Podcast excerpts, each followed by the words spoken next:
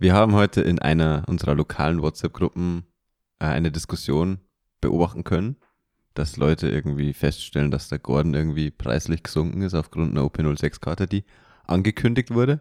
Und dementsprechend würde ich euch alle einladen dazu, dass mir doch ganz billig eure Gordons für einen Fünfer verkauft. Weil dann in OP05 werdet ihr einfach immer noch weiter flippen, weil das, die Karte, die reprintet wird, erst in OP06 rauskommt. Na, also Spaß. Obviously. Du willst einfach nur, dass man die Karten schickt. Ja, ge genau, schickt mir einfach for free Karten. So wie den, den Whitebeard. Welchen Whitebeard? Wir haben irgendwann mal gesagt in der Folge, dass wir dann, dass alle den Whitebeard zu dir schicken sollen, aka Bandai. ja, schickt mir Whitebeards gerne. Also Köpfe, nimm ich auch. ähm, genau. Aber ja, wir machen heute eine Folge der etwas anderen Art. Eine lang erwartete. Lang erwartet. Ein Thema, das die ganze Community heiß mit begeistert. einem lang erwarteten Gast. Yes. Wir sind sehr froh, dass du bei uns da bist, Olli. Danke, dass du heute gekommen bist. Vielen Dank für die Einladung. Das äh, erfüllt mein Herz wirklich mit Wärme, das, sowas zu hören. Das hört man gerne. Und jetzt auch hochoffiziell ein herzliches Willkommen in der, in der Welt der Content Creators. Es stimmt. Weil seit zwei Wochen hast du jetzt deinen Channel, oder? Ähm, eigentlich äh, etwas mehr als eine Woche, glaube ich. Ja, wenn die Folge release sind es zwei Wochen. Genau. Sagen wir es so. Wie, wie fühlt man sich jetzt als Entrepreneur und Content Creator? Mächtig. Na, äh, ja, eh normal. Mhm. Was soll ich sagen? Ich du bin ja auch noch ganz, ganz, ganz, ganz unten. Also, ja, du hast schon drei schon, Videos geuploadet. Also. Du hast schon sehr lange mit dem Gedanken gespielt, das zu machen, oder? Ja, genau, ja. Was war so der, der, der letzte Punkt, der dich dazu gebracht hat, jetzt wirklich zu, zu starten damit? Ich glaube, letztens einfach diese eine Diskussion in dieser Gruppe, weil die Preise einfach komplett explodiert sind. Und ja. ich dachte mir so, okay, diesen Moment muss ich einfach hernehmen. Genau. Und einfach mal machen. Also, ja. weil du findest immer Ausreden, so, ah, nee, ich mach's morgen oder ah, in einer Woche fange ich an und bla bla bla. Und irgendwann dachte ich mir, nee, komm, heute einfach, ich starte dieses OBS, ich schaue in diese blöde Kamera rein und ich drücke einfach mal auf Aufnehmen. Ja.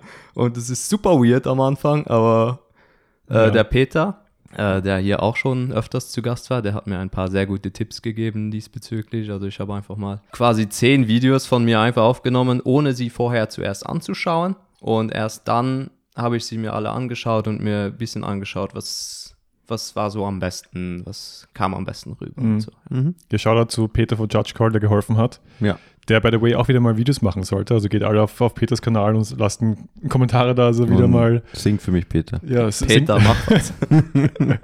Rente für mich, Peter. Hate gelb für mich, Peter. ja, aber cool. Wir haben jetzt noch gar nicht angesprochen, was du auf deinem Channel machst. Also, ich meine, das Thema der Folge gibt es vielleicht away, aber du kannst ja mal kurz äh, uns erklären, was uns zu erwarten hat auf deinem YouTube-Channel und wie der denn auch heißt. Die Hauptthemen, die ich eigentlich auf meinem Channel behandeln möchte, sind äh, Market Watch und dann auch alles zu Collectibles, was es da zu beachten gibt, etc. Und dann auch aber äh, Booster Box Openings oder vielleicht sogar auch mal Cases, immer genau zum uh, Set Release oder so. Ja, spicy. Ich freue mich schon auf das, auf das Open 05, auf den Open 05 Livestream zum Case Opening, weil es wird eh ein spannendes Set für Collectors. Ja, da wird es endlich mit Zeit, dass du deine Manga ziehst, oder? Äh, ja, halt zusätzlich meinst du?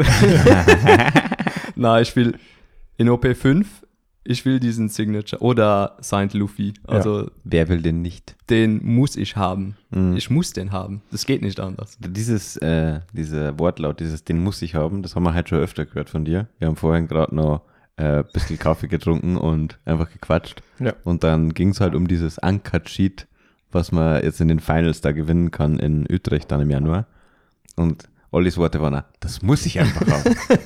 ja, ich meine, wir können keinen passenderen Zeitpunkt für diese Folge haben eigentlich, weil jetzt sind gerade gestern die, die Pricings revealed worden, also ein, ein Großteil der Pricings für den Championship Qualifier in Utrecht. Genau. Und eben auch jetzt äh, ein paar der Open 06 Karten, die ebenso Karten wie Gordon ersetzen.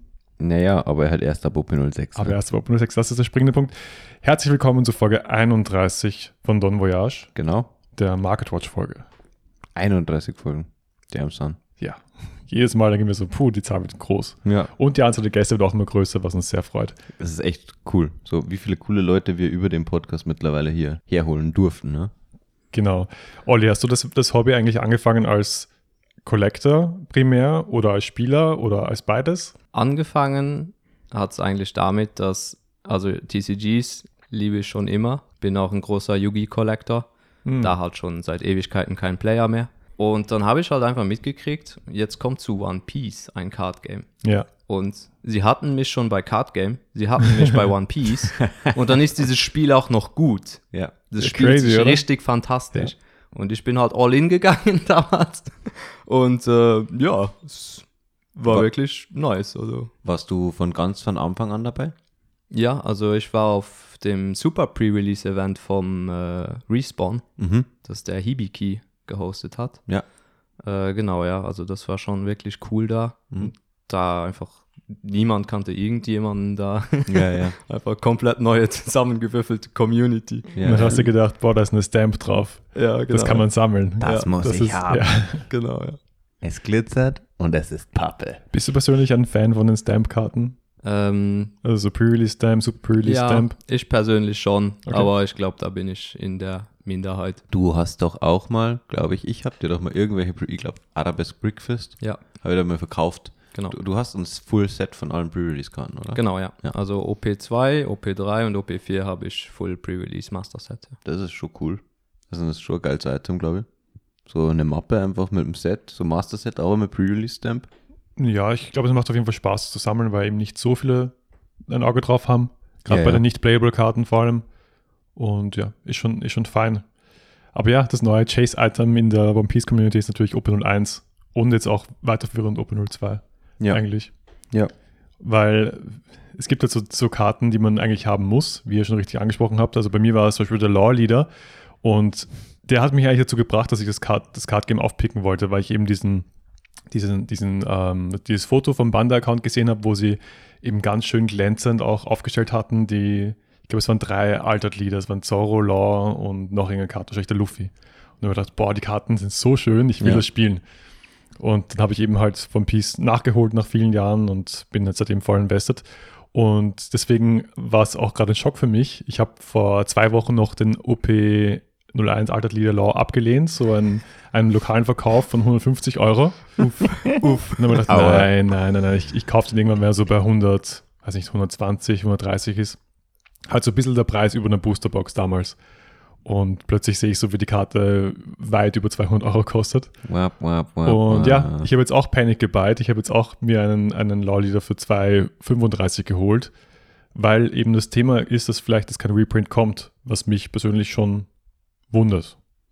Also, ich habe so das Gefühl, aktuell, ich meine, da können wir ja mal ein bisschen drüber diskutieren, wie denn Bandai aktuell das handhabt mit Mhm. Reprints, mit Waves, mit wie viel Produktverfügbarkeit äh, es gibt und wie sie es auch vielleicht in anderen Card Games machen. Ich bin da nicht 100% invested, aber so ein bisschen aus den WhatsApp-Gruppen kriegt man Narrative mit. Genau. Ähm, ich habe aktuell das Gefühl, dass sie Playable-Karten schon reprinten, aber heute mit einem neuen Artwork und in einer neuen Art und Weise als Promo, als, als Reprint, nicht dezidiert von der, aus dem genau gleichen Set mit dem genau gleichen Artwork, was dann dazu führt, dass die Karte für Spieler verfügbar ist und eigentlich eine gute Sache ist, ja. Mhm. Aber diese Collectibles und diese Altart-Karten halt trotzdem infinite teuer bleiben, weil sie halt einfach nur in der Art und Weise bestehen. Ich finde das auch sehr gut, dass sie das höchstwahrscheinlich, weil es scheint ja in diese Richtung zu gehen, dass sie das so machen, wie du das gerade beschrieben hast. Weil ich meine, der große OP1 Reprint, der war absolut notwendig, ja. Also Mhm. das wäre von Seiten der Company einfach nur fresh gewesen, wenn die da nichts mehr nachgedruckt hätten. Aber es kommt dann doch irgendwann an einen Punkt, wo du als Company deine Credibility nicht verlieren darfst.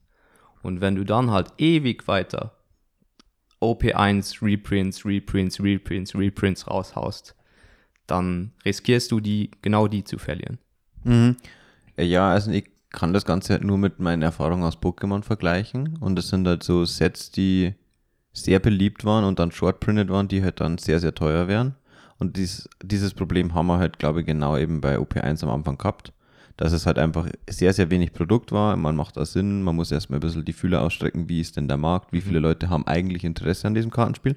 Und dann war das Interesse halt immens groß. Das hat sich Bandai so niemals vorgestellt. Genau, und dann mussten sie reprinten, weil eben die Playables, das nicht, ich weiß noch Zeiten, wo der fucking Rush Zoro 20, 25 Ja. Euro pro Stück in Normal Art gekostet hat. Aber glaubt ihr wirklich, dass irgendjemand böse wäre, wenn dieses Set overprintet worden wäre dann, jetzt in, in den folgenden Printwaves? Ja, die Sammler. Also die Leute, die sie ein Master Set rangeschafft haben am Anfang, wo das Zeug teuer war, die wären von sowas halt schon bisschen, die sind dann nicht so happy, wenn ihr der Master Set davor haben irgendwie. Es geht eigentlich. Also jetzt, wie gesagt, diese Reprint Wave im Sommer von mir aus, die hätte auch noch größer sein können, Mhm. weil ja, es ist einfach wichtig, Spieler mit auch den ersten Karten zu füttern. ja. Es ist auch, Nom, es nom, ist nom, auch, nom, nom. es ist auch wichtig, ähm, die Spieler, die neu dazukommen, mit den Karten des ersten Sets zu füttern. Das ist Genau. einfach wichtig.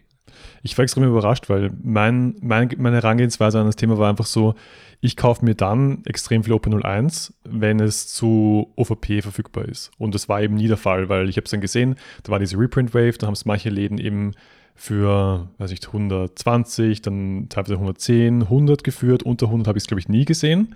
Und deswegen war ich einfach so, ja, ich warte noch, bis einfach jeder hat. Und sobald das halt dem, dem OVP nahe wird, dann hole ich mir einfach ein paar Boxen und mir ist egal. Ich mache halt auf und habe Spaß daran. Und das kam eben nie und nachher war halt diese eine Wave weg und plötzlich hieß es dann, okay, es gibt keinen Reprint mehr. Und ich dachte mir halt schon, dass wir innerhalb des ersten Jahres schon noch von Bandai so viele Restocks sehen, bis das Produkt einfach gesättigt ist, bis einfach die, die Ware sozusagen liegen bleibt. Ja, ich, ich weiß es nicht, ob das das sind. Also der Olli hat halt vorhin mit dieser Credibility, glaube ich, schon einen Punkt, weil es ist irgendwie, ich weiß nicht, wie ich das beschreiben soll, aber es gibt halt einen, äh, ein, ähm, einem Kartenspiel schon diesen, diesen Glanz, Mhm. wenn die Karten einen gewissen Wert haben. Und man merkt das, finde ich, zum Beispiel jetzt bei OP04, dass gefühlt weniger Produkt geöffnet wird, weil einfach der Turnaround nicht so groß ist von so einer Box. Und bei die Leute haben, also es, beim TCG musst du, glaube ich, jetzt schon darauf achten, dass du einerseits nicht, deine Karten nicht so billig werden, aber auch nicht exorbitant teuer. Es gibt so einen Sweet Spot, glaube ich. Der ist extrem schwierig zu hitten. Und der ist schwierig zu Der ist, hitten. Ja. der ist sehr schwer zu hitten. Ja. Es ist schon wichtig als Firma, dass man nicht sich selbst ein zu großes Stück vom Kuchen abschneidet vom Second-Markt. Mhm. Weil das führt dann wiederum dazu, dass wirklich die Leute eigentlich nicht mehr an den Erfolg des Spiels glauben. Mhm. Also das passiert zum Beispiel gerade bei Magic the Gathering. Okay. Inwiefern? Oder, also, ist ja doch irgendwo thematisch relevant. Mhm. Also ich meine, ich spiele selbst kein Magic, aber ich schaue mir da immer sehr viel an dazu Mhm. auf YouTube. Ähm, und es ist schon so, dass es gibt immer wieder tolle Sets bei Magic, so wie jetzt äh, Wilds of Eldraine, soweit ich weiß. Das soll richtig gut sein für die Player. Und weil die aber dauernd immer wieder so die Staple Cards zur Verfügung setzen, tanken einfach alle Preise. Also du Mhm. kriegst wirklich alles um nichts und aber nichts. Und ich meine, wenn da Leute wirklich was collected haben über Jahre, Mhm. haben in OVP-Wert da, was weiß ich, über 1000 Euro reingesteckt Mhm. und auf einmal wegen etlichen Reprints hast du da eigentlich nur noch 50 Euro da liegen. Ja, ich glaube, das ist Dann nämlich. tut es sehr weh, ja. Ja, das ist ein super Punkt. Das ist ein, ein Punkt dafür, warum Karten, glaube ich, einen gewissen Wert haben sollten und müssen. Eben, weil die Leute das irgendwann zum gewissen Preis kaufen. Und es ist halt immer schwierig abzuschätzen, wann der gute Preis, äh, der gute Zeitpunkt zu kaufen ist. Natürlich kann man abschätzen, ob die Karte jetzt gerade gespielt wird, ob sie in der Mhm. Zukunft gespielt wird, etc. pp. Aber die Leute investieren Geld da rein und wenn das da irgendwann passiert, dass die Preise completely crashen, dann glaube ich, kann das so weit gehen, dass Leute dann den Spaß am Hobby verlieren, weil sie einfach einen großen Invest gelegt haben und wenn dieser Invest dann komplett vor die Hunde geht und sie gar nicht mehr das quasi zurück ein bisschen transformieren kann, weil es ein bisschen einen Verlust macht man in der Regel immer, wenn man Kartenspiel spielt, ja, es Genau, ist sehr ja. teuer. Aber wenn der halt zu groß ist, dann glaube ich, hat man auch quasi nichts Zielführendes erreicht. Und wir reden ja hier nicht mal nur vom monetären Investment, wir reden ja hier auch von einem zeitlichen Investment. ja. Also wirklich, das ist einfach, ja, Also- Wobei auf lange Sicht ja auch die Preise wieder zurückreverten würden zu den teuren Preisen, eben weil das Set nicht mehr geprintet wird. Also es wäre auch nur ein kurzfristiges, ein kurzfristiger Effekt, oder? Das kommt darauf an, wie viel Produkt du druckst. Weil jetzt sieht man eben gerade in OP01 und OP02 plötzlich, dass die, die Kartenpreise extrem nach oben gehen, eben wegen dieser These, dass vielleicht kein, keine neue Wave mehr kommt. Das Problem an den Preis, an der Preisentwicklung von Romance Dawn gerade ist halt jetzt nicht nur, dass sie zu wenig geprintet haben. Also da sind jetzt definitiv noch andere Hebel, die da wirken. Ja, auf jeden Fall. Das ist ein guter Punkt, den wir auf jeden Fall ansprechen müssen, nämlich die Buyouts. Ja, also nicht nur die Buyouts generell, diese ganze Wechselwirkung von diesen Sachen, die gerade passiert. Buyouts, die Panikeinkäufe von Leuten dann irgendwie äh, verursachen, die dann zusätzlich dazu führen, dass Leute ihre Sachen teurer auf Market stellen oder komplett vom Markt nehmen, weil, sie, weil ihnen der Markt gerade zu wild Ja. ist. Genau, ja. Und das alles treibt den Preis in die into Oblivion. Ich so. frage mich, wann der Zeitpunkt kommt, wo, wo einfach Card Market kein, kein, guter, kein guter Richtwert mehr ist für einen In-Person-Verkauf beim Local zum Beispiel. Weil so ist es immer, Card Market ähm, ist einfach so die, die, man zieht das heran, nimmt das Lowest und dann ist meistens das eh der Wert, das Ähm, verkauft wird. Also ich würde, ich würde argumentieren, dass bei vielen Karten das schon der Fall ist. Dass du Aktuell. sagst, du gehst 20, Eu- 20 Euro unter Card Market oder Ja, das ist ein bisschen zu viel, aber Ja. grundlegend, es gibt Karten, die sind so hart gebuyoutet worden, dass Card Market schon irgendwie not the most reliable price source ist. Ja. aktuell. Mhm. Agree. Ich weiß nicht, ob ich, also ich vergleiche es aktuell nicht. Ähm, also es ist Common Practice in anderen TCGs, dass man sie beispielsweise, es gibt da diese, diese eine amerikanische Seite, wie heißt die nochmal? TCG-Player. Genau, TCG Player oder dass man sich e äh, eBay Last Sold anschaut. Ja. Und ähm, je nach TCG und je nach Karte variieren da die Preise ja sehr stark. Teilweise stickt man dann auf eBay beispielsweise auch billigere Preise auf auf Market. Es ist nicht die Regel, aber es gibt es vor allem bei High-End. Ähm, weil auf Card Market stehen die Leute halt mehr rein für einen hohen Preis. Ja, du hast dann diese Gebühr, die jetzt auf eBay mittlerweile weggefallen ist. Und ähm, also es ist, glaube ich, um abschließend zu diesem Punkt, ähm, schon der Fall bei manchen Super Rares aus OP02 oder aus OP01, dass die Preise aktuell sehr, sehr crazy sind. Ich denke da an so Sachen wie Magellan. Ja. Magellan kostet aktuell 8, 9, 10 Euro. 10 Macht- Euro, ja. Heftig. Und let's be real, so Magellan wird schon gespielt in diesem Purple Luffy Deck, aber halt manchmal, nicht in jeder Liste. Und das ist eigentlich nicht so wichtig, weil du mit 5 immer diesen Kit Healing willst. Und ich weiß nicht, warum der jetzt irgendwie so crazy im Preis hochgegangen ist. So. Ja, das sind halt auch Leute dabei, die einfach knallhart spekulieren. Ne? Ja, ja, klar. Das gibt's immer, wird es auch immer geben. Ja. Sieht man auch an der Yamato, an der Secret Rare OP1. Ja. Das ist auch reines Spekulieren. Hm. Ja, kann funktionieren. Also ich weiß nicht, so ähm, Normal Rarity aufzukaufen, finde ich einfach wild. Also das ist mir auch zu blöd. Ich finde, es ist völlig okay. Und ich glaube, es kann's, es ist wahrscheinlich das, was teilweise am meisten äh, Gewinn macht. Weil Auf jeden Fall, ja. es macht den meisten Gewinn, aber ich, ich finde halt dieses Gambeln, das, was der Olli gerade angesprochen hat, das ist halt saulost. Ähm, zum Beispiel jetzt so, ich kenne dann nicht einmal die komplette Setliste OP06 und fange jetzt an, dass ich Secret Rares für 10, 15, 20 Euro buyoute. So. Das ist so ein Risk. Also ich meine, das ist Spekulieren, wie der Olli sagt. Und aber wenn ich halt die japanische Meta gerade frisch ist und sie hat sie ein bisschen gefestigt und ich sehe, diese Karte wird einfach nuts, du wirst sie viermal in jedem dieser Decks spielen, Mhm. dann ist es halt so, okay, passt, Snapcop. Ja, Ja. scheint einfach logisch. Ja, Also, wenn man so weit im Voraus denken will, Ja. ich meine, das ist auch nicht Ja, man muss natürlich auch das, ne? man muss auch das Geld haben dazu, Ja. dass man einfach jetzt auch. mal Ja, ein paar hundert Euro nimmt und dafür halt die in Karten dann rumliegen hat. also ich dachte mir auch schon oft auf Kartenmarket, boah, wenn ich jetzt das Geld hätte, würde ich da eh auch alles kaufen. Aber Ja, ja, ja. manchmal hat man das Geld, manchmal nicht. Ne? Ist Ja. so. Also, Und das, das ist halt ein riesiger Punkt, weil das ist, diese Buyouts passieren ja auch teilweise bei extrem teuren Karten. Das beste Beispiel ist wahrscheinlich, das hast der Olli eh in seinem ersten YouTube-Video angesprochen. Uh, Luffy. Luffy, genau, der, der, der Store Championship Luffy, ich weiß noch, wie ich den damals gewonnen habe.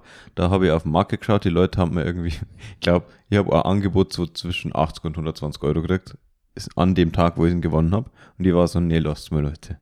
Ich habe dann einen Deal mit jemand anders gemacht, habe das getauscht ähm, und der Trade Value war für mich super, das hat ur, ur gepasst. Und dann war die Karte erstmal Buyout, dann war sie irgendwie auf 300, dann ist die Karte wieder runtergedwindelt auf auf 200 circa. sowas, ja. Und dann war wieder Buyout und jetzt ist die Karte gerade wo? 5, 500. 6, Ich 700? glaube, ich habe 500 im Kopf. Vielleicht ist sie schon wieder Kann gestiegen. auch schon. keine Aber du musst halt vorstellen, das sind relativ viele Copies unterwegs von dieser Karte und jemand, aktuell hat halt jemand quasi die, die Kapazitäten, die finanziellen Ressourcen, einfach so zum sagen, ja passt, ich kaufe jetzt 25 Copies für 300 Euro oder mehr. Und man muss das, wenn man halt rechnet, und das ist eine Stange Geld, die da jemand einfach gerade aktuell investieren kann, um den Markt zu manipulieren. Das ist für reiche Menschen leider nicht viel Geld. Nein, ja, klar. Das ist der Grund einfach, wenn du auf Card Market schaust, All That Leader, da sind dann vielleicht noch so Listings von 200 Stück. Ja. Und viele sind noch japanisch von denen und dann vielleicht noch in einem Zustand, den man nicht kaufen will oder sowas. Mhm. Ja. Dann kommst du netto vielleicht trotzdem nur noch auf 120. Und das ist für einen Millionär zum Beispiel. Kein Geld, Ist ja. das nix? Ja, klar. 120 mal 100, das ist ja kein Geld. So viele Millionäre können nicht in diesem Business sein, weil sonst würden auch die, die Serial-Karten aufgekauft werden und die ganzen Tournament-Promos. Also die Mm. Ma Machen, Major-Promos. machen reiche Stores ja auch. Also von daher unterschätzt es lieber nicht. Ja. Ähm, es gibt wirklich Stores, die haben sehr viel Geld. Ich glaube, ich habe auf meinem Serial Luffy habe ich extra, glaube ich, 20% Aufschlag oder mehr als das, was ich eigentlich haben will. Mhm. Einfach damit ich nicht plötzlich gebuyoutet werde. Hm. Ja, ich weiß nicht, bei so Karten, ja, ich meine, der Serial Luffy ist schwierig, weil ich finde es ur, ur schwierig abzuschätzen, wie sich der ver verhalten wird preislich. Das wird sehr interessant, ja. Ja, ähm, keine Ahnung, es gibt wie viele Copies? 700? 700, ja. Ja, Ganz genau. also er muss ist 1000 eigentlich steigen, ja. Mhm. Ja. Aber er ist halt schon, die Baseline ist schon sehr hoch. Was, was ist dein Take, Oliver? Glaubst du, der wird in Zukunft Zum einfach? Serial Luffy. Ja. Ja. Also langfristig ja. Die Frage ist jetzt nur, wie definieren wir langfristig? This Ja. is not financial advice, by the way. Ja. Also, By the way, ja. ja. Doch, kauft jetzt alle Serial Luffys und nehmt einen Kredit äh, und eine Hypothek aufs Haus aus. Bitte. Das ist mein Aber Tipp. ich denke mir halt schon, dass der, dass der Luffy, weil er eben die erste Karte ist, schon einen besonderen Wert haben wird. Ja. Das ist ein guter Punkt. Genauso wie OP01 immer einen besonderen Wert haben wird, weil es eben das allererste Set ist. Ja. Mhm. Super ikonisch. Meine, wir haben jetzt schon öfter ein bisschen das angesprochen, den Vergleich mit anderen Bandai-Games. Ähm, weil Bandai macht ja nicht nur One Piece, sondern haben ja auch Digimon und äh, Dragon Ball. Genau. Aber es ist halt so schwierig, diesen Vergleich zu verwenden mittlerweile, weil es jetzt schon, finde ich, absehbar ist, dass das Spiel sich anders verhält. One Piece ist auf einem ganz anderen Ganz Level. anderes Level. Und ich weiß halt, Freunde von mir haben sehr viel und sehr erfolgreich kompetitiv Digimon gespielt. Und die Karten waren am Anfang da auch sehr teuer. Also ein erstes Set und die ersten Price Cards. Und dann nicht ansatzweise auf dem Level von One Piece, aber auch sehr teuer. Und das hat sich dann schon eingependelt und es wurde weniger mit der Zeit. Aber ich habe halt, ich, ich wage mir irgendwie nicht zu trauen, diese, diese Prognose für One Piece zu machen, weil One Piece einfach, dieser Franchise ist halt crazy so. Von, von der Größe her. Ja. Wenn dieses Spiel, ich sage jetzt mal so, zehn Jahre lang überlebt, gut überlebt, dann ist eigentlich alles, was man behalten hat in dem ersten Jahr, auch Serial Luffys und was weiß ich alles, Ja, und die alles wird so teuer so sein. teuer sein. Ja. Ich glaube, ein gutes Zeichen, dass das Spiel sehr erfolgreich ist, ist ja auch, dass der Championship Qualifier in Utrecht, der mit zweieinhalbtausend Leuten innerhalb von zehn Minuten ausverkauft war. ja, das ist verrückt. Ich meine, ja, also wir hatten schon unsere, unsere 500.000 Personen Regionals, die halt schnell weg waren. Aber bei zweieinhalbtausend haben viele spekuliert, dass da zumindest jetzt du ein paar Stunden Biss- Zeit hast. bisschen oder so. mehr Zeit hast. Genau. Also und ich war total überrascht davon, Ja. weil wir haben ja, wenn wir uns die Regionals, die Tausender anschauen, die waren nie completely voll. Das stimmt, waren ja. immer 950 bis zwischen 1000 und 950. Es waren immer ein paar Tickets übrig am Schluss und es waren nie 1024 Spieler. Und deswegen war ich halt so, ja, okay, also vielleicht jetzt mehr, vielleicht haben mehr Leute Bock, aber 2500, das hätte ich niemals erwartet. Aber es ist halt, wir haben da ja vor kurzem, ich glaube, du hast mir das geschickt, Domi, das war eine Statistik von Twitter oder X. Ich weigere mir nur immer X zum sagen. aber Verstehe ich vollkommen. Ja, ähm, von so der Spielerentwicklung Ja, ja, genau. Auf Auf- der Sim, auf ne? der Sim. Ja. und die hat sich halt einfach verdoppelt über die letzten Monate. Im Juli fast verdoppelt im Sommer, ja. Mhm. Ja, ist halt verrückt so. Und also, ich weiß jetzt nicht mehr die absoluten Zahlen, aber die waren ja crazy. Und man merkt es auch. Also, Ja. Sim kann man nicht mehr spielen, finde ich. Also du spielst teilweise gegen Leute, die machen einfach irgendwas und das ist auch nicht spaßig. Ja, ja. Ich habe gegen einen Law gespielt, der hat einfach äh, seinen Brook Turn 2 ausgespielt und hat dann die Reset Down auf seinen Brook gegeben und habe gedacht, okay, dann. Come on, Quit ich, game. ich quitte Ja, Normalerweise bin ich so, dass ich, das, dass ich das sehr viel akzeptiere und halt auch trotzdem die Spiele zu Ende spiele, aber das war mir auch zu blöd. Ja, verstehe. Rage Quit. Ich spiele Sim mehr. Also so, ich spiele halt nur Sim mit Ja. Freunden. Schon länger. Voll. Weil so die Randoms auf der Sim, I don't know, man. Also das ist das Einzige, wo ich dann noch Sinn sehe, ist, wenn ich nicht weiß, wie mein Simsig.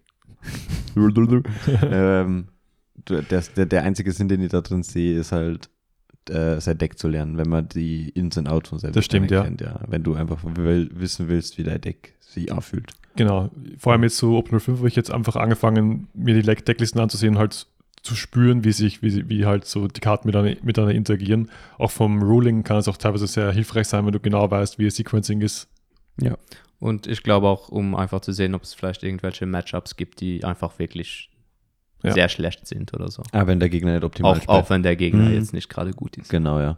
Äh, ja, okay, aber zurück zum finanziellen Thema. Was mich interessieren wird, eure Meinung dazu, weil wir haben jetzt schon irgendwie drüber geredet, ob der aktuelle Card Market Value reliable ist quasi. Für wie die Preise wirklich sind oder was der Wert dieser Karten ist. Ja. Wie würdet ihr da generell den Markt aktuell quasi ähm, beschreiben? Also glaubt ihr, dass aktuell diese Preise gerechtfertigt sind und dass sie noch eher in die Höhe gehen werden oder dass die Leute irgendwann checken werden, so okay, um diese Preise verkaufe ich nicht oder es wird schwierig zu verkaufen und dass sie eher wieder vielleicht ein bisschen äh, nach unten korrigieren? Also meine persönliche Meinung ist, dass die Preise wahrscheinlich ein bisschen zu hoch gezwungen wurden gerade. Äh, eben einfach aus dieser ganzen Kombination aus FOMO-Buyouts. FOMO ist ein guter Äh, Punkt. Karte runternehmen vom Markt, weil zu wild und was weiß ich alles, ja. Mhm. Also das hat definitiv ein bisschen zu hoch gezwungen. Man sieht auch bei einigen Karten gerade, die kommen wieder auf einen, die pendeln sich ein bei einem gewissen Value, zum Beispiel der Blurple Croc Altered Leader. Ja. Mhm. Der ist auf 130 hochgeschossen, scheint sich jetzt bei 100 circa einzupendeln. Also Mhm. man sieht auch wieder, bei ein, einzelnen Karten sieht man wieder ein bisschen einen, ich sag jetzt mal gesünderen Markt. Ich glaube, der Mihawk war auch so ein Fall, der auf über 100 drüber war und jetzt wieder so knapp unter 100 Ja, ist. Mhm. genau, ja. Das heißt, waren sie jetzt kurzzeitig zu hoch? Absolut. Wenn wir jetzt noch mal ein paar Jahre warten, Ja, glaube ja. ich, dann ist das wieder nur ein Bruchteil vom potenziellen Wert. Ne? Ja. Also ich finde, ein guter, ein guter Orientierungspunkt sind immer die, die Sealed-Preise, wenn man das vergleicht. Mhm. Weil ich mir auch gedacht, jetzt kostet gerade ein Booster-Display, wenn ich es mir, wenn mir Sealed kaufe, kostet 300 Euro. Und wenn ein Law-Leader dann 230 oder so kostet, ist ja ein absoluter Stil, weil wenn du einen Leader in deinem, in deinem Display drin hast und nachher ist es auch noch der, der beste oder der meterrelevanteste, dann ist es eigentlich, dann hast du schon alles, was du bekom bekommen willst. Als Person, die natürlich schon alle Staples hat. Ja, das Einzige, was das ein bisschen verzerrt, ist halt die Möglichkeit, einen Manga zu pullen. Aber ansonsten bin ich ganz bei dir. Die habe ich für mich persönlich auf Null gesetzt. Also da, Besser, besser nicht da Genau, auch noch ja, reingehen, ja, oder? ja. Domi, wann machst du das OP01 Display auf, in der die Manga drin ist, das, was du in der Sealed im Schrank liegen hast? also ich habe ein Sealed OpenO1 Display zu Hause und ich weiß, dass es das letzte von dem Case ist. Und Aber das, Re Reprint bitte, oder? Reprint, ja. Okay, ja. Und dass da kein Manga, also dass da in dem, in dem Case kein Manga-Shanks drin war.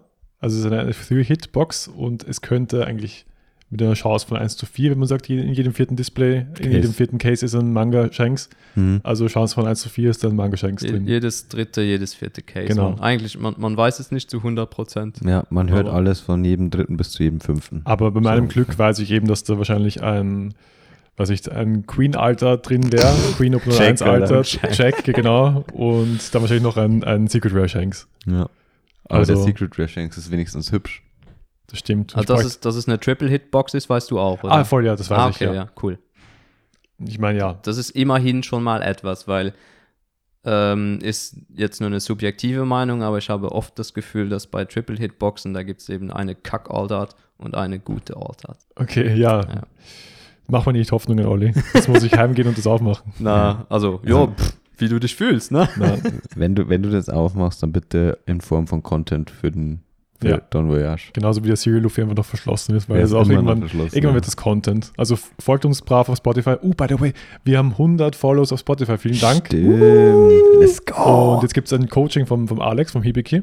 Hibiki. Und einfach auf Discord, Dom Voyage TCG, gibt es eine kleine Aufgabe bei Verlosungen. Ihr müsst sagen, warum ihr Coaching braucht und was ihr für ein Deck spielt und was ihr verbessern wollt. Und dann wird am äh, 12. November oder so, 10. November wird es ausgelost und am 15. November in der Folge 33 Genau. announced. Die, die genauen äh, Instruction findest ihr eh auf dem Discord in dem Verlosungs-Channel und einfach den folgen. Machst du mit, Olli? Magst Ja, du dein sicher. Gameplay verbessern? Ja, sicher. Nice. Vom, vom Hibi King of Course, also Ja. das ist ja ein No-Brainer. Voll. Also Aber- vielen Dank nochmal an ihn und ja, wir freuen Genau. uns auf eure Einsendungen. Also und gönnt euch das Coaching vom Alex, weil kann man was lernen von dem Jungen. Weil du vorher angesprochen hast, dass man eigentlich Singlekarten sollte man immer mit dem Sealed-Preis vergleichen, ja. Ja. Wenn man wirklich ehrlich ist, ja, dann ist, als jetzt Manga Rares um 300 Euro verkauft wurden, ja, Ist ein Stil. das ist ein absoluter Stil. Ja. Wenn man sich das nur durchrechnet, ja, dann müsste der rein statistisch, müsste der mindestens bei 3000 sein. Genau. Und auch jede Alter, die 5, 6 Euro kostet, ist auch ein Snap-Buy aus meiner Ja. Sicht. Ja, Agree. Oder jede Secret Rare, die wie beim Soul King 7 Euro kostet oder jetzt eine Vivi. Ja, die Weil- nicht kompletter Müll ist, ja. Ich meine, auch bei einer Vivi, die komplette Müll ist und wahrscheinlich nicht playable se- sein wird, also zitiert mich gerne, wenn die mal Play, Play sieht. 5 Euro ist halt zu wenig, weil selbst für Sammler, es ist viel zu wenig. Ja. Also es ist halt eben das Sammlerargument, da hast du recht. Ähm, dass man sieht das ja jetzt auch bei dem Shanks, der ist auch ein bisschen hochgegangen. Ich Ja. meine, diese Karte wird wahrscheinlich nie wieder Play sehen. Oder Ja. es ist sehr schwierig, dass diese Karte Play sehen kann. Aber es ist halt einfach eine coole Karte. Sie ist sehr selten. Man, man hat wie viel in einem Case? Secret Rare 6? Ähm, eig- eigentlich acht Secret Rares Acht. und davon vier, Vier Shanks und vier Yamatos. Genau. Also man hat aus dem Case quasi vier Shanks. Also und Mhm. die Karte hat eine gewisse Seltenheit und sie schaut ganz hübsch aus. Shanks ist ein beliebter Charakter. Also wie der halt sehr billig war, hätte man den wahrscheinlich auch kaufen können und kann halt davon ausgehen, dass er irgendwann, wenn Leute später ins Hobby kommen und dann als Sammler ein Master Set OP01 haben wollen, genau. dann Mhm. brauchen die diese Karte auch. Also wenn ich auf Shoppingtour gehe, auf Card Market zum Beispiel, und ich habe irgendwas, was da, also ich brauche irgendwas, was jemand hat, dann schaue ich mir immer mal so an, was der sonst noch so anbietet. Genau, mit und dem wenn, Filter wenn ich auf sehe, Altert. der bietet noch eine Altert um 5 Euro an, dann wird die Snap. auch direkt mit Ja. eingetütet. Das Ja. ist einfach so, Ja. weil das ist, weil das ist langfristig gesehen einfach ein viel zu niedriger Preis. Ja, agree. Vor allem Altarts sind ja noch so, man hat auch nur gewisse Menge in einem Case und dann ist es ja nicht einmal garantiert, dass es diese Altart ist. Ganz genau. Also es ist einfach, wie der Olli schon gesagt hat, statistisch sie- sieht man diese Karten einfach nicht so oft, ja. Und dann sind die Preise halt einfach oft viel zu niedrig. Und je weniger Boxen es gibt und wenn dann irgendwelche, ich sage jetzt mal, großen YouTuber oder so anfangen, so Boxen zu shrippen und die wollen unbedingt eine gewisse Karte ziehen und die merken, oh, das ist ja sau schwer, diese eine spezifische Mm. Karte zu ziehen, dann müssen die noch mehr kaufen und dann steigt der Preis nochmal. Ja. Also es ist wirklich eigentlich sehr wild. Ja, voll. Also wenn solche Leute mal irgendwann ins One Piece Hobby kommen, also von den großen Jungs, also diese großen YouTube-Channels, die eben Openings machen, das hat so einen kranken Einfluss auf Preise von Karten. Ich habe da ein Beispiel aus Pokémon. Lost Origin war ein ziemlich beliebtes Set mit sehr guten Altarts und da war halt ein Aerodactyl drin, das halt eine coole Altart gehabt hat und der Pokeref, der größte Pokémon-YouTuber, hat einfach, der macht, hat immer so Twitch-Streams gemacht und YouTube-Streams, na YouTube-Streams, sorry, ähm, wo er eben so lange Box öffnet, bis er Master-Set hat. Und das hat meistens immer so 8, 10, 12 Stunden dauert und der hat einfach tausende Packs gefetzt, weil der Typ halt riesig ist, ja.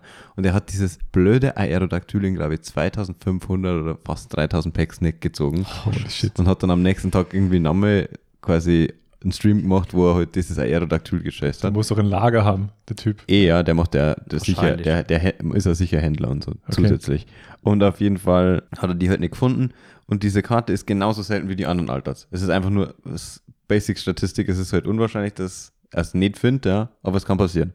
Und diese Karte ist dann so gespiked einfach nur, weil er halt quasi diese Karte nicht gefunden hat und jeder dann das Gefühl gehabt hat, die Karte ist seltener als andere, was aber einfach nicht der Fall ist, weil die in der Firma, in der Fabrik ja eh alle zu den gleichen Quantities hergestellt werden. Genau. Und das kann halt One Piece auch jederzeit passieren. Das Wenn- ist schon absurd eigentlich, Ja, wenn man sich total. das so überlegt. Ja. Ja, ja. Ich finde auch so diesen, diesen geteilten Dopamineffekt so ein bisschen, also sehr interessant Mhm. von, von Pack-Opening-Videos. Ja, ja. Und es ist halt Wahnsinn, wie viel solche Wahrnehmungen, glaube ich, einfach Einfluss auf den Markt haben. Das sieht man ja Mhm. grundlegend auch beim Aktienmarkt, wenn irgendwelche Sachen passieren. Ja. Ja. Dann Hype. so zum Beispiel Stonks. El- Elon Musk äh, raucht ein Gibbet und, sei, und Tesla bricht einfach im Kurs ein, was schon. Genauso ist es so, Pokeref findet kein Aerodactyl und ein Aerodactyl geht durch die Decke. Das ist einfach crazy. Unsere Welt ist crazy. Also. Ja, und jetzt haben wir dann so einen, einen weiteren großen Player im YouTube-Realm mit Gumaron TCG, der einfach so Openings machen wird und nicht den Manga Luffy findet und dann ist der Manga Luffy infinite teuer. Ich klopfe mal auf Holz, weil ich will diesen Manga Luffy auch finden. Oder, oder findet der Mask Deuce altert nicht und plötzlich ist der Mask Deuce altert Oh je. die Most Wanted Karte im Set 2. Da, da, da wird schon wieder eine traumatische Wunde geöffnet. Ich habe letztens habe ich auch das gemacht, was du immer machst, so Alternate-Filter und geschaut, was hat der Händler noch und dann so Mask Tools 5 Euro. Na, na, Na, hast du Nein, nicht mitgehen nein, lassen? nein, sorry. Okay. Ja, weil ich bin geschädigt. ich habe das letztens bei jemandem gemacht, der hatte drei Mask Dews, Ja. auch im Inventar um, ich glaube, 4,50 und Genau. alles eingetütet. Ja, da habe ich, da hab ich Prinzipien. Ja, also niemand, wenn man zwei Boxen aufmacht und der zweimal rauskommt, Ja. dann muss man halt Ja, das tut halt schon wirklich Ja. weh. Also gerade zu den, ich weiß nicht, ob du OP2 dann damals zu diesen 120 Preisen, Euro habe ich bezahlt. das geht ja noch, Ja. weil da reden wir jetzt nicht von diesen ähm, 190, die es am Anfang äh, gab, ne, bei OP2 Ja. Release, als die war crazy. Distributors da ihre Mafia-Geschäfte gemacht haben. Hm. Okay, ja, ich übertreibe, aber Ja, aber es ist halt schon, es war schon, du, du hast vorhin den Begriff mehr angesprochen, darüber finde ich, sollte man definitiv sprechen, ein bisschen über FOMO, was das ist. Fear of Missing Out, das, das ist äh, die Abkürzung.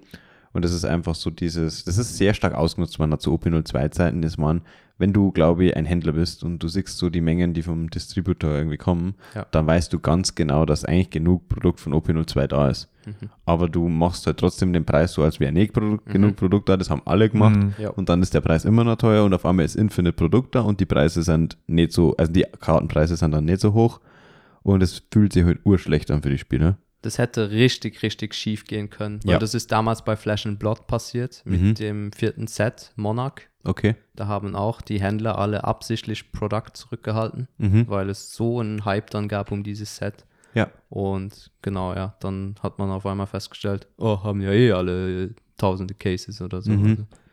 Ja. Genau, ja. Und das führt halt dann dazu, dass die Leute halt teilweise einfach keinen Bock mehr haben. Ne? Ja, also es Macht halt auch Sinn. wirklich, wirklich ungesund für den ganzen Markt, wenn man sowas betreibt. Also, Ja, absolut. Und ich meine, es ist halt von so Local Stores. Man will ja eigentlich die lokale Community unterstützen, die lokale Community will den Local Store unterstützen Mhm. und dementsprechend schön ist das halt Wenn, nicht. wenn, wenn dein eigener LGS zum Scalper wird, dann, dann weiß man Ja. Bescheid, ja. Ja, jeder weiß, wer gemeint ist. Ja, ist aber auch arg, wie viel der Preis ausmacht, so auf die, auf, auf, auf den, den Wert für einen selbst, weil wenn jetzt ein, ein, ein Display 110 kostet oder so, dann sage ich so, hm, nein, vielleicht nur eins oder gar keins und ich kaufe mir Singles. Aber wenn es 80 kostet, so, ja, passt, ich auf drei. Also, ja, das ist Marketingpsychologie. genau, Ja, ist schon wild. das ist absolut wild. Ähm, aber ja, ich finde es halt auf jeden Fall ganz gut, in welchem Spot wir uns aktuell befinden, so von Displaypreisen bei Release. Genau, Ähm, die Preise, die man bei Release hat oder wenn man die Cases vorbestellt, sind eigentlich super. Ja. Für jeden, aber wenn er mal reinkommen will. ich bin gespannt, ob das mit, sich mit OpenL5 ändert, weil ja das Set interessanter ist, sagen wir es so. Für Collectors auch, ne? Und vom, also mit diesen drei Mangas und der Genau. signierten Karte. Ja, mein, mein Geldbeutel wird bluten, also das spüre ich jetzt, aber das jetzt ist, schon. das wird actually ein interessantes Set, weil das könnte, also es ist sehr hyped, glaube ich, aus einer Collectors-Perspektive.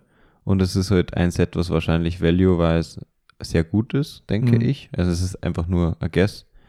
Und je nachdem, wie viel Produkt verfügbar ist, kann das, glaube ich, sehr teuer werden, dieses Set. Ähm, ich habe ein Case vorbestellt. Ups. Äh, mal schauen, was mit diesem Case passiert, das weiß ich immer nicht so genau davor. Hm. Ja, bei OpenL4 hattest du auch einen Case und da hast du sehr wenig drauf, davon geöffnet. Drei, glaube ich. Und Ja. Also, warte mal. Ich habe zwei mit dem Thomas geteilt und dann habe ich noch zwei selber geöffnet.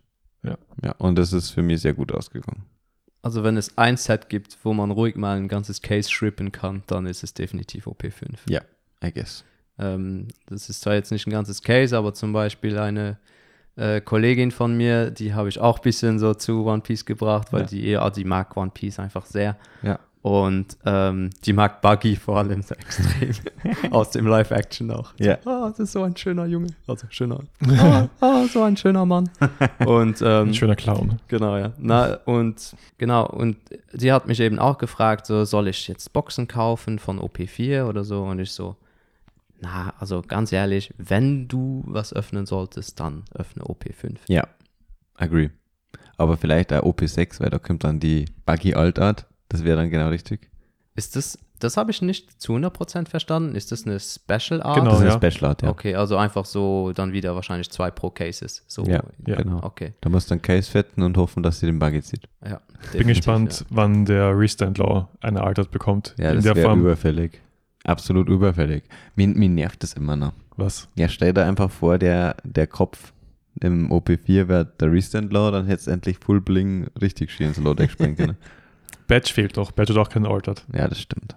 Und der ist, also super Pre-Release ausgenommen. Ja, und, Und jetzt, der ist schon ugly. und jetzt kennen wir. Hey, super Pre-Release, der Beste. ja, wir werden sehen.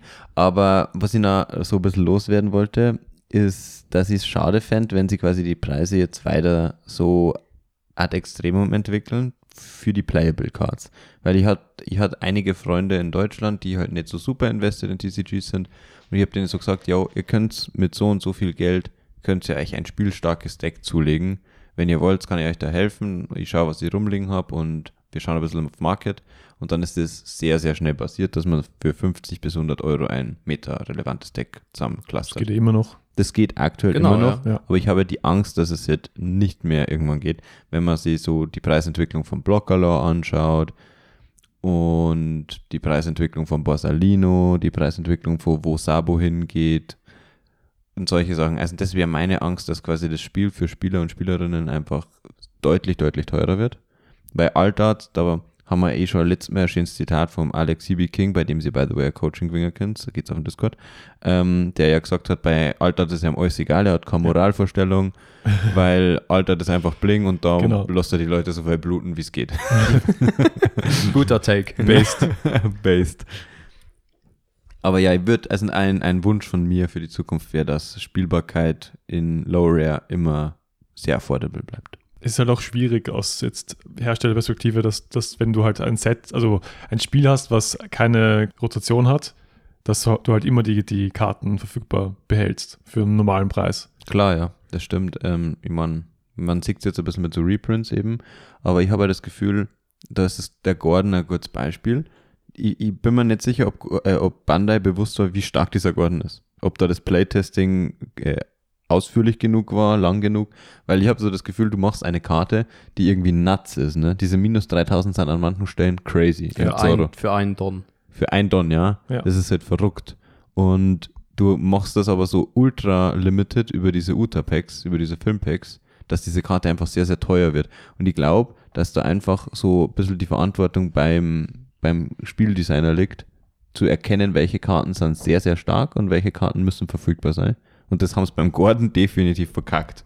Wissen wir, wo der in Japan erschienen ist? War, war das ein Promo-Package zum Film? Also die, was beim Film hergegeben wurde?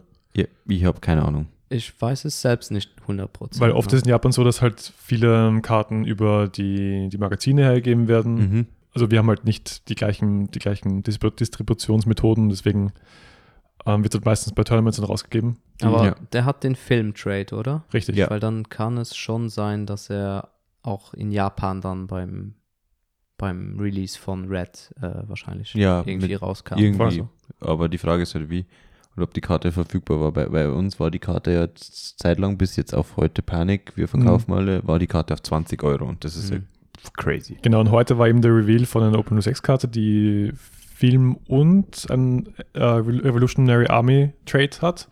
Und Exakt dasselbe macht. genau, also wirklich gleiches Deadline, kein Counter, gleicher Effekt. Ja. Eins zu eins. Du, du kannst es jetzt in, in, in Red Purple Law achtmal spielen. Ja. Also deswegen vielleicht immer noch super relevant. Wir werden sehen, ob, ob man es auch mal achtmal einen Non-Counter spielen kann. Nice. Fünf, fünfmal Gordon auf der Starthand. Ja. Der Beste. My Dream. schmeckt. Einfach, ich, ich mache einfach die ersten, ich gehe first und mache die ersten Züge nix und dann mit fünf Don lege ich einfach fünf Gordon und sag go. Ein weiterer relevanter Reprint wären auch die ganzen äh, Tournament-Promos, die jetzt eben beim Championship Qualifier in Utrecht jetzt nochmal ausgestreut werden. Du warst extrem enttäuscht, alles, was du Ja, gesehen hast, dass es da sehr wenig unique Karten gibt, richtig? Ja, vor allem so, man macht ein 2500 Mann Turnier, was für Leute vielleicht diesen Anreiz stellt, das erste Mal auf so ein großes Und Frau. Turnier zu gehen. Ja, für Mann und Frau, du hast recht. Ähm, und dann bekommst du halt Karten, die eh schon jeder hat, mit einem Glitzy-Stempel drauf. Finde ich irgendwie ein bisschen lackluster. Und halt nur die Leute, die Top 64 bei einem 2500 Mann Turnier machen, mit neuen Karten zu belohnen oder neuen Artworks, finde ich ein bisschen schade.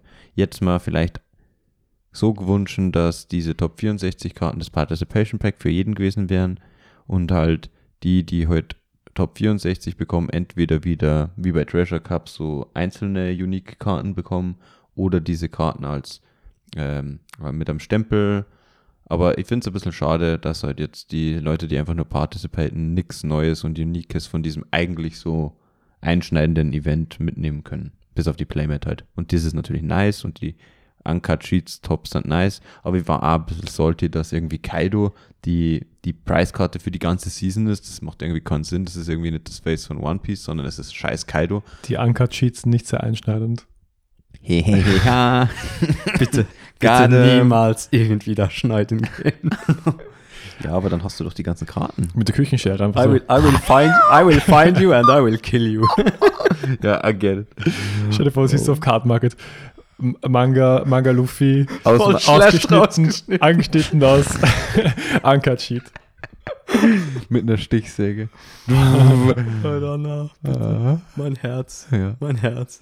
Nee, und wie, wie war eure Perspektive auf dieses Pricing? Also Uncut Sheet bin ich mega hyped. hm? Äh, es hat, hat ein bisschen, bisschen komisch ausgesehen, jetzt wenn du es dir gedruckt anschaust, aber mit den Foils, das ist sich ganz, ganz fein. Es sind halt sehr viele Farben, die halt äh, überhaupt nicht zusammenpassen jetzt so. Aber ich glaube, mit Foiling ist das ganz, ganz fein. Und es ist halt wirklich alle Artlets von Open 05 oben. Das heißt, du hast äh, Manga Luffy, Manga Kid und Manga Law, die, außer die Signature. Genau, ja. Oder, ja. oder Saint Luffy Voll. ist nicht drauf. Mhm. Aber der normale Luffy ist drauf, also der, der nicht signierte. Die ganzen spielbaren Lieder sind drauf. Enel, Purple Luffy, Bello Betty. Also es ist schon ein, ein feines Sammlerobjekt. Und ja, Kaido finde ich halt arg, dass es dann jetzt nur, nur drei davon geben wird. Also du hast einen in Bronze, du hast einen in Silber, einen in Gold. Und je nachdem, ob, ob Japan eben das gleiche Pricing sieht, Na was wir noch nicht hatten. du hast es ja in Oceania und in USA und so, auch, oder? Das stimmt, ja, okay, ja. Aber, ja, aber ja, sie werden sehr, sehr limitiert sein. Stimmt. Das Ja, heißt- es gibt ja nur zwölf Events dann, glaube ich, jetzt. Zwölf Championship? Finals, Okay. oder? Habe ich das richtig im Kopf? Also, das Weiß müsste. Lateinamerika sein, Oceania, Europe, USA.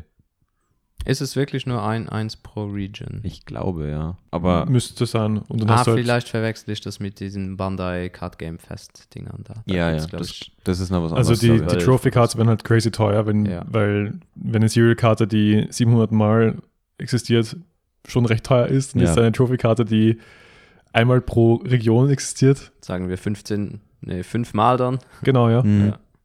Ja, die Frage, das ist immer so ein Thema bei so diesem High-End-Stuff. Der ist halt sehr schwer zu moven, glaube ich, also dass das jemand kauft. Ich meine, es gibt die Collector, aber die wollen natürlich einen guten Preis. Und die Frage ist halt, was sind die dann bereit zu zahlen?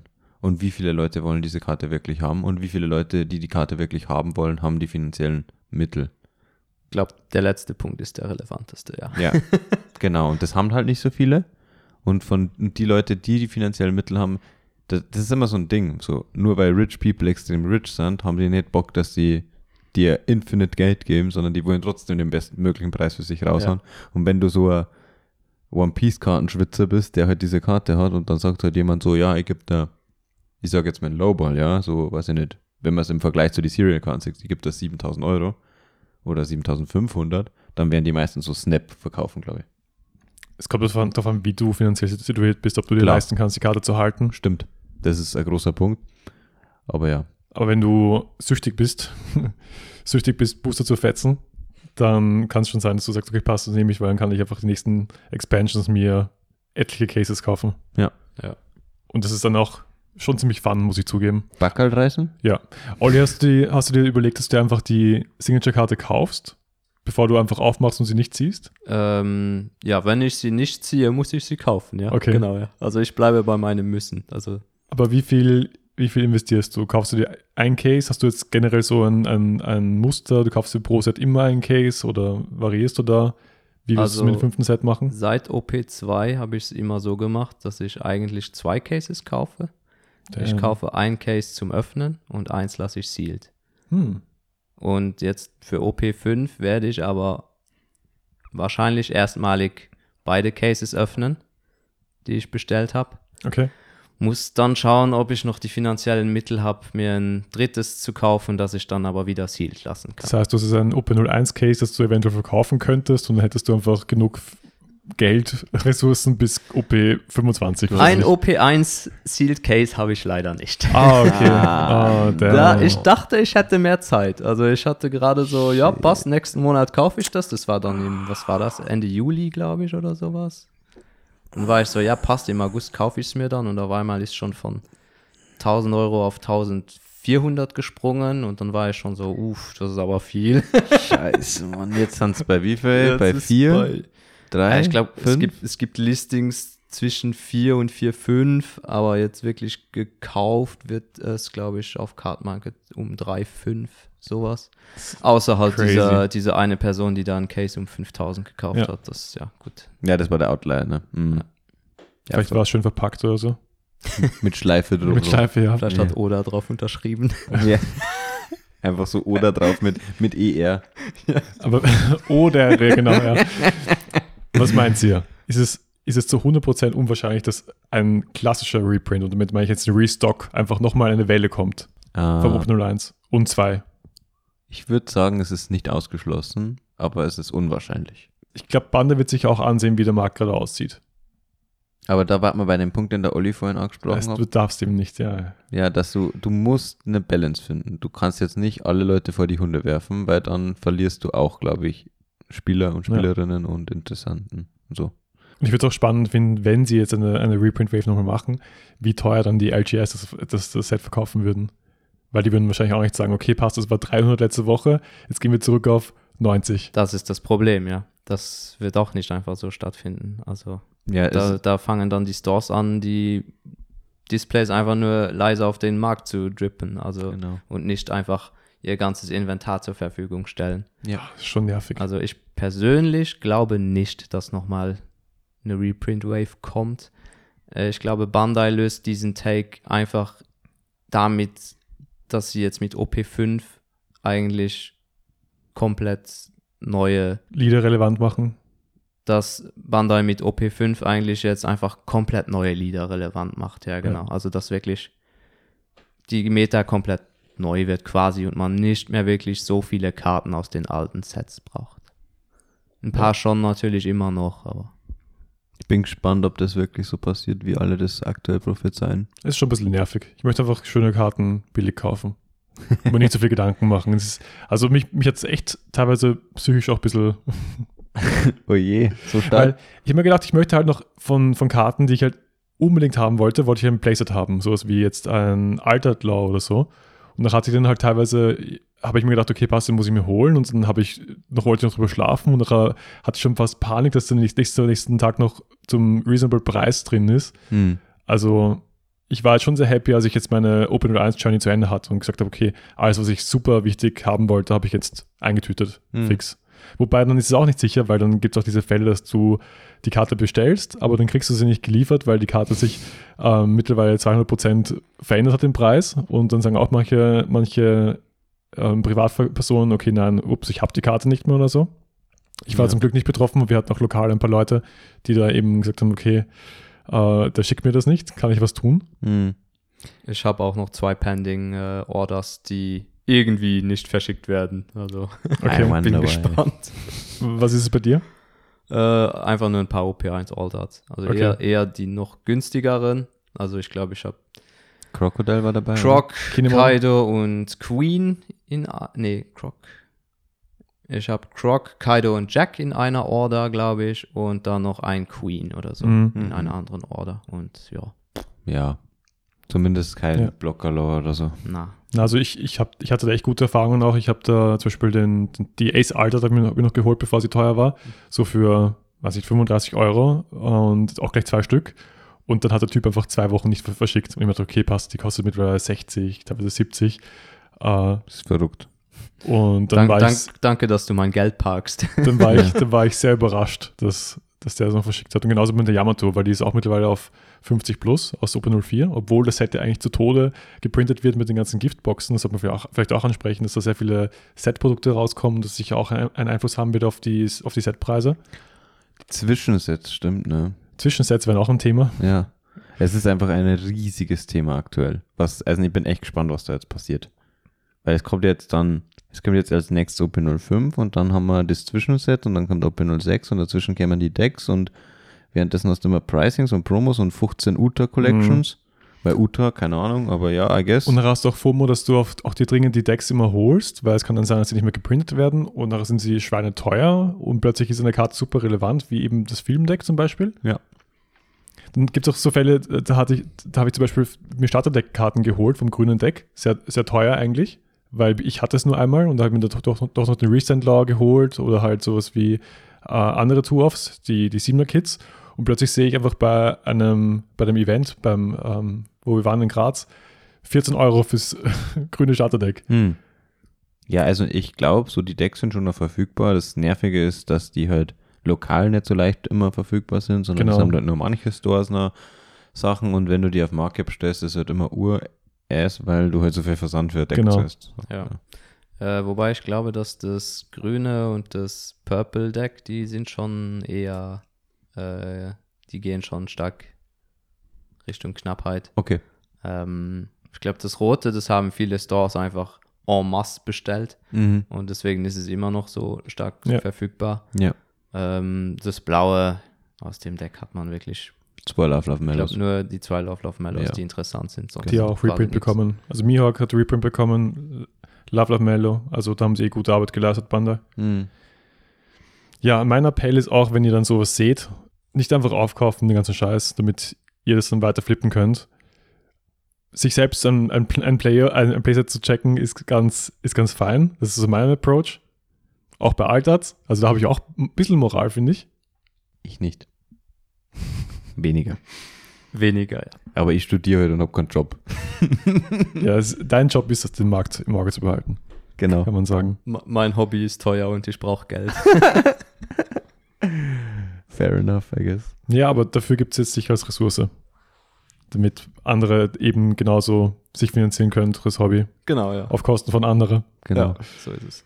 Ja, und vor allem wartet einfach, ihr, ihr schreibt dann einfach so dem Olli äh, eine, eine Mail, fragt nach seinem PayPal und dann, wenn sie so den richtigen Betrag schickt, dann macht der Olli einfach so ein Case-Opening und zieht blöderweise eine Karte nicht, von der ihr ganz viel habt. und dann ist der Preis einfach so through the roof. Ich muss wieder auf Holz klopfen. du machst einfach so, wir machen als nächstes, bei, weil wir haben ja in der letzten Folge geschrieben, Olli sing für mich und diesmal machen wir so, Olli manipuliert den Markt für mich. Okay, Nice. also so weit will ich eigentlich nicht gehen. Ja. Das, äh, nee, eben, ich rede nur Blödsinn.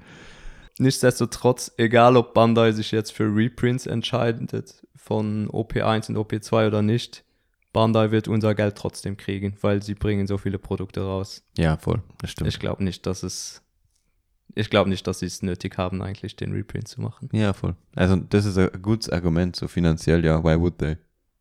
So, wir, machen, wir kaufen den Scheiß eh. Das stimmt, ja. Ja. Vollkommen fair. Also aus einer Market-Perspektive. Und sie wollen ja auch eher, glaube ich, dass sie die Sachen, in die sie halt Designarbeit etc. reinstecken, dass sie die ja verkaufen.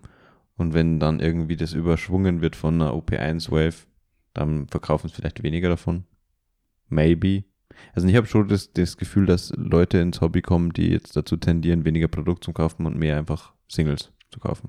Ja, ich glaube, das war jetzt zum ersten Mal mit OpenRL4 ein Problem, weil eben beide Secret Rares absoluter Trash waren. Und dass deswegen eben der Value so gering war. Aber ich glaube, da wird auch Bandai in Zukunft daraus lernen und die Secret Rares nicht mehr trashy designen, weil die Uta war auch schon ein Thema in OpenRL 2. Und wenn man sich jetzt OpenRL5 ansieht, sind es zumindest, warte mal, das eine ist Luffy, was ist das zweite? Kaido. Kaido? Ah ja, die Ah, äh, der voll. Kaido, der drei Drawt, ja. Ich glaube, das, vier, das, vier Draws, glaube ich sogar. Da haben sie zumindest jetzt Fan-Favorites genommen und das sind spielbare Karten. Ja. Und OpenO6 Nuts. ist through the roof. Also da haben sie Completely zwei busted. super, super, super schöne Secret Rares gemacht, Alter, die auch so kranke Effekte haben. das ist einfach so disgusting. Ich, bin- Und- ich habe diesen Zorro gelesen und die war einfach, Satz hier eigentlich crazy. ja, 16, 16, 16? Ja. Hä? Also ich glaube, das lässt genug Raum für eine ganze Folge, dass wir über die OpenO6-Karten ein bisschen reden. Ja. Der Power Creep. Holy Kommt. shit, man. Ja, der kommt, ja. Man hofft ja immer, dass er nicht zu schlimm wird, aber ja. Dann schau, schau ich mal den Irgendwie, Zorro. irgendwie muss eine Firma ja auch ihr Produkt verkaufen. Klar, also ja. er kommt immer. Also ist Power Creep ist normal in TCGs, aber dieser Zorro, holy shit. Also wenn der liegt, kannst du eigentlich so, GG. Das, was ich halt immer so mache, wenn ich behind bin und Leute einfach meine Hand strecke, ob sie aufgeben wollen. Man kann nur hoffen oder hoffen, dass Yamato halt so krass wird, dass die einfach schon mit Double Tag dich kaputt macht, bevor der Zoro liegen kann. Hm. Ja, Weil möglich. Sachen, Sachen ohne On-Play sind schlecht. Ja, es Aber ist, ja. Dazu mehr in einer späteren Folge.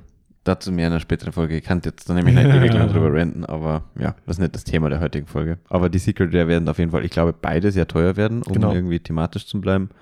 Ähm, und das ist gut, weil dann Genau, äh, ist es halt cool. Du machst da der Case auf und diese acht Secret Rares, die du halt garantiert hast, werden halt einfach einen Wert haben und nicht wie es in diesem Vierer-Set war mit Rochinante und Vivi, dass die halt Ja. 5-Euro-Karten sind. Ja, und du hast halt nicht einfach nur ein Display, wo du, keine Ahnung, eine Vivi und einen Mr. Five ziehst oder so. Und du hast Genau. halt aus 80 Euro hast du 10 gemacht. Autsch. Und ich hoffe, dass die beiden Secret Rares die Manga Rares werden. Oder, was auch cool wäre, dass die Alternate Arts zusammengelegt ein ganzes Bild ergeben. Das, das würde ich fein Das wäre finden. crazy cool, ja. Ja. Das wäre eigentlich wirklich mal eine coole Idee, ja. Weil das würde, also besser würde sich, würde sich passen als jetzt bei den Wings of the Captain. Ja, Aber dann vielleicht bitte nicht alle, alle, sondern vielleicht irgendwie so 3x3 oder 4x4, dass man das auch wirklich so perfekt in einen Binder geben kann. Oh ja. Das wäre Oh. halt fantastisch. Oder auf ein. Uncut Sheet Oder halt ein Uncut Sheet. nächstes Dann- Pricing. beim nächsten Championship.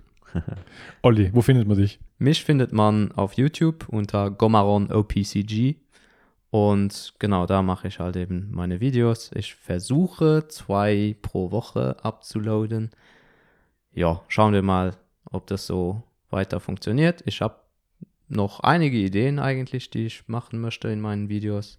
Magst du was anteasen? Morgen release die Folge. Ähm, So ein bisschen Werbung für kommenden Content. Der, Also zuerst kommt mal noch ein OP1 Booster Box Opening. Und dann kommt, äh, dann möchte ich noch ein Video machen zu Grading, was ich persönlich davon halte im One Piece äh, TCG. Und äh, was ich noch machen will, äh, glaube ich, das könnte auch sehr interessant sein für viele Leute, ist ähm, How to Card Market. uh, Das Ja. ist gut. Das ist sehr Weil gut. So viele Leute sind so Viele lost. Leute wissen nicht, wie man mit dieser Plattform umgeht. Und klar, äh, auch ich bin am Anfang in einige Fallen reingetappt und so. Passiert jedem Mal.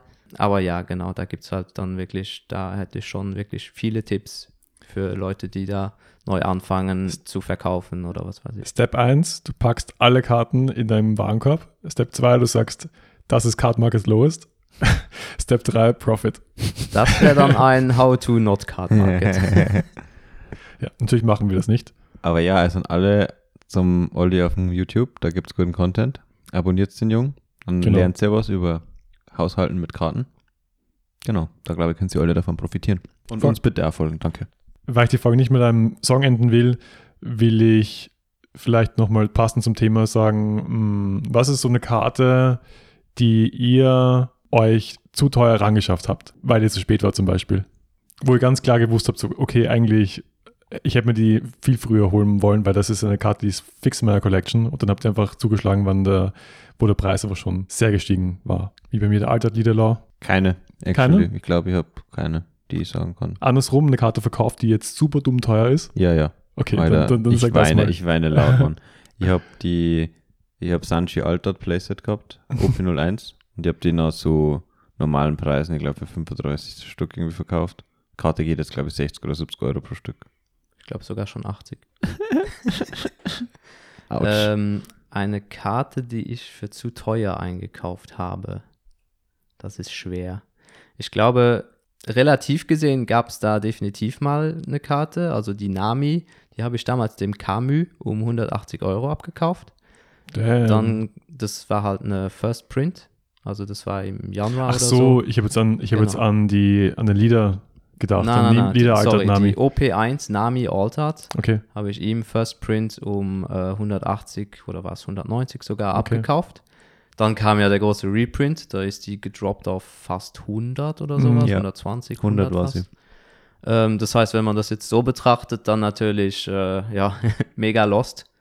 Aber jetzt, da die Karte halt wieder auf 240 ist, Reprint gut, ja. und da ist, das ist eine First Print, das heißt, ein Collector zahlt wahrscheinlich noch ein kleines Plus drauf. Also ist eigentlich wieder alles okay. Ja, also ich glaube, damit hast du nichts verkehrt gemacht. Aber ja, sowas passiert, dass die Karten halt fluktuieren und sie dann aber wieder einpendeln, wenn man generell eine smarte Karte gekauft hat. Auch Uta-Packs äh, hatte ich mal damals noch auf Ebay, als One Piece noch nicht auf Card Market war. Ja, das war ich Zeiten. vier Uta-Packs gekauft von einem Italiener um 20 Euro das Stück. Und dann sind die ja auf Card Market irgendwann nur noch so um 5 Euro das Stück gegangen. Okay, mittlerweile wieder. Mittlerweile Alles- halt alles eh wieder fein. bei 30 Euro oder so. Das Boah. heißt, ja. Diese armen Leute, weil früher bei den Open 01 Tournaments haben sie teilweise das Uta-Pack hergegeben und auch andere Promos. Und dann hast du wählen können, ob du Uta-Pack willst oder halt irgendwie einen, was war das? Äh, Full Body, wie heißt der Navy Du- Dude? Oder Ja, irgendwie ja. so Pirate Promo. Na, Captain Morgan. Captain Morgan. Captain Morgan war es, ja. Ja, Alter, ich habe da ur die selbe Story. Ich wollte nämlich dieses Uta-Pack, ich weiß nicht mehr warum. Ich wollte, glaube ich, in Vanilla äh, Yasop oder äh, den anderen, äh, wie heißt der, Ben Beckmann. Ben für Beckman mein, für mein. Luffy-Deck damals, wollte ich den, ja. Und die war halt irgendwie so genau vom Placing her so, dass ich der letzte, dass der Dude vor mir das letzte Uta-Pack genommen hat. Ah. Und die war so, äh, uff. Und jetzt aus heutiger Perspektive ist es natürlich noch trauriger. War ich das? Ich weiß es nicht mehr. Ich weiß es nicht mehr. actually. Also, als, wenn ich entscheiden konnte, habe ich immer das Uta-Pack Ja, gewählt. ja. Same, ja. Obviously. Und Ich mein- sich genau vier aus bei mir, als ich vier habe. Geil. habe ich einfach mein Playset und mache mir keine Gedanken mehr. Ja.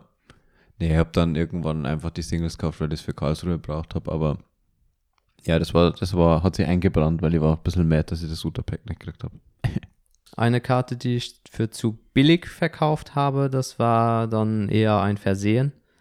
Ähm, auch wieder auf Card Market. Irgendwie hatte ich aus Versehen 12 3000 Worlds gelistet auf Okay. meinem Card Market Konto um 50 Cent. Und dann kam so ein gewisser, großer, bekannter Store aus Spanien, Mana der Vortex. mir Ich hab's gesagt. Du musst nichts dazu sagen. alle gekauft hat. Frech. Und dann habe ich mich noch irgendwie so rausgewieselt. Oh, Entschuldigung, ich habe doch nur acht, weil ich habe aus Versehen mein eigenes Playset gelistet oder so. Mhm. Dann habe ich ihm acht geschickt und ihm die Kosten rückerstattet. Also, Nice.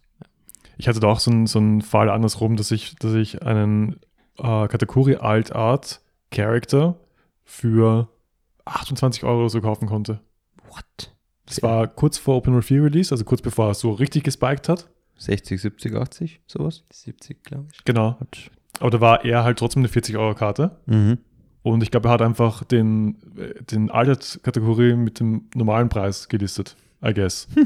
Weil da, damals war Kategorie noch eine 25-Euro-Karte circa. Und ich habe mir nur gedacht, ja, fein, es zahlt sich aus, das zu monitoren und habe es mir eingetütet und es kam wirklich dann ein Altert-Kategorie für 28 Schmeckt. mit ein paar Euro Versand. Nice. Voll. Also es, es lohnt sich schon, äh, auf Card Market hier und da ein bisschen zu, zu stöbern. Ja, auf jeden Fall. Deswegen aber auch dem Olli folgen, weil der hat sicher die besten Tipps, besser als wir. Bei uns geht es ja primär um das Spiel. Und nächste Woche geht es auch wieder um das Spiel.